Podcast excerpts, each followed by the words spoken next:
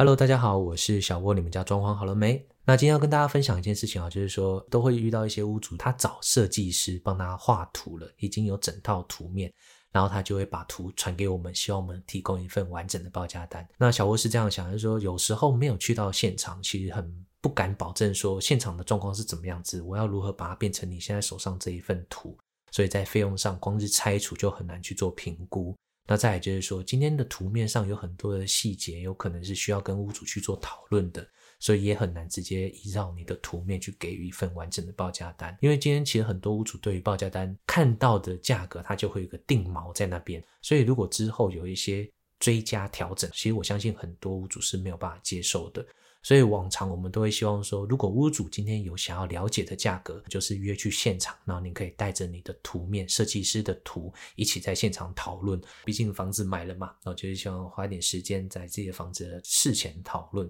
根据小窝这几年的观察，蛮多台北市的屋主都会自行跟设计师购买图面，然后找我们进行讨论，然后发包这样子。其实这样做是相对比较完善的，比较不会在边做边想。然后去做调整，因为有时候当你在做的过程当中不断的做好了又调整，其实无形中都会增加自己额外的花费。好，那接下来就是我们讨论关于在网络上大家常常提出的一些问题，好，跟大家做个分享。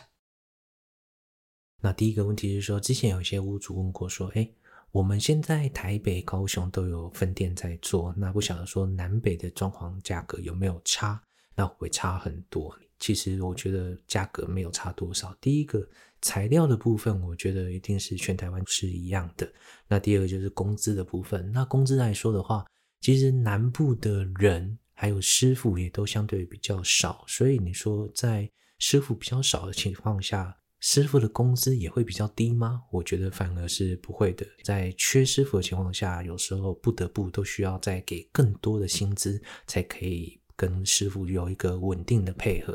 好，所以小窝觉得说，在南北装修的价格上，其实并不会差太多。可以理解，其实很多人在装修的时候都会比价比蛮多的。不要说南北的价格有没有落差，光是我们自己在台北，你如果说有一个房子去整修，然后找了五家，其实五家的价格的落差可能就会到两成，甚至多一点到三成。那对小窝来说，我都会觉得。通常屋主在比价的时候，你要看的是施工的内容，然后再就是品下到什么程度这样子。好，所以有时候是有的厂商有估，有的是没有估，所以这个都是屋主要自己去衡量。那在网络上第二个问题就是说，有人问说，我如果要施做斯曼特这种特殊漆的话，可以直接上墙吗？还是做一面假墙再上？那根据小窝自己家里的经验，因为我前阵子装潢完。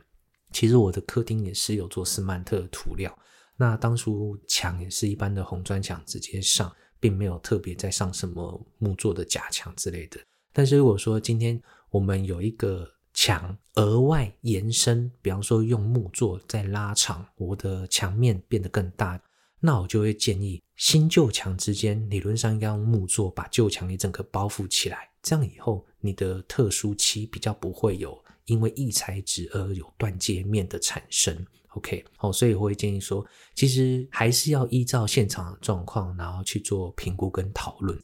第三个网络上的问题就是说，墙面如果是木作跟地面的大理石，那它的连接处的矽利康是用油漆来收尾吗？小窝的经验是在网络上有那种专门在打矽利康的厂商，其实我觉得那种专门在打真的是比一般的师傅打都还要来得漂亮，因为他们就是每天都在打嘛，熟能生巧。那再来就是说，今天你可以找任何一个厂商，只要他有在打矽利控的，包含了铝窗的厂商，然后或者是系统柜的厂商、油漆、地板，他们其实都有在打矽利控。那今天就是在说你的。大理石地面跟木作墙面，你想要找谁？通常都是谁有进场，我就拜托谁打啊。他愿意打，就请他打得漂亮一点。然后也问他说，你的费用大概怎么算？那你预计怎么打？那如果打出来效果是屋主可以接受的，我就会请他去做试做这样子。OK。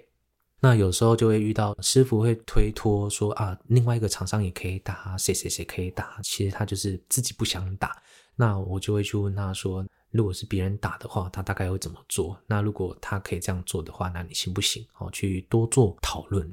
那第四个问题就是说，有遇过厕所的瓷砖都贴完了，可是它的门框和门挡都还没有装，这样防水会不会有问题？他的桶包说会放人造石门挡，然后再打矽利康。那网络上的影片好像都不是这样的，是不是有不同的功法问题？其实小窝是这样想，就是说同样的一个东西，其实做法有很多种，每一个师傅的手路都不太一样。那对我来说，有时候我会听师傅的说法，然后去评估合不合理。那有时候也会上网去看一下，普遍大家都怎么做。小窝算是有很多组师傅都在合作，所以一组师傅这样说，我会去问其他的师傅，看他是不是也这样子想。然后就会去想说，这样做到底有没有什么优点缺点？那对于一般的屋主来说，你当然不可能有那么多师傅让你问嘛，所以有时候都是在网络上去寻找答案。那其实一般来说，厕所如果有门框是那种塑钢门斗的，通常我们会先把门斗站上去，瓷砖再贴上去，因为门斗站上去填完了之后，我才可以做防水，这样比较不会有漏水的疑虑。那如果说今天我不是用门框，而是会有其他的，比方说瓷砖或者是木做的包覆，那当然就是瓷砖整个做完之后再来用木工的包覆，这个是也没有问题的。那再来就是说下面的人造石台的门挡。其实通常地砖贴完之后，完成面出来，我们才会去做这个门槛。好，因为如果门槛做上去，到时候泄水坡度如果有抓得比较不好的情况下，可能都会有白做工或者是完成面不好看。所以一般来说，在打底的时候做防水，其实都会有所谓的止水墩哦，它会坐在门的下面。那止水墩通常就会有一个小小的高度起来，所以它就可以挡住在水泥沙层那边的积水，让它不会外漏到外面去。那门挡是在挡地砖上面，如果有一些积水的话，如果今天洗澡的时候水量比较大，然后水排来不及的话，那个门挡是可以帮你把水挡住，不要让它流到外面。OK，好，所以我会建议大家，如果说在于施工的内容如果有所疑虑的话，其实都可以跟师傅再三的确认，然后你去网络上确认一下，大家一般来说都怎么做。那今天的最后一个问题哈，就是说，如果一个十坪的二十七年中古屋，水电没有整理过，预计要住三年之后可能会出租，那要换大房，缴完头期款可能只剩下五十万，目前只想要先修冷气、买家电、油漆。那但是他的朋友说，如果都二十年的房子要管线重拉，一次做到定位的话，那到底要怎么处理会比较好？因为有点爆预算。那对小窝来说，我们当然每次都会先问屋主说，这一间房子你预计想要住多久？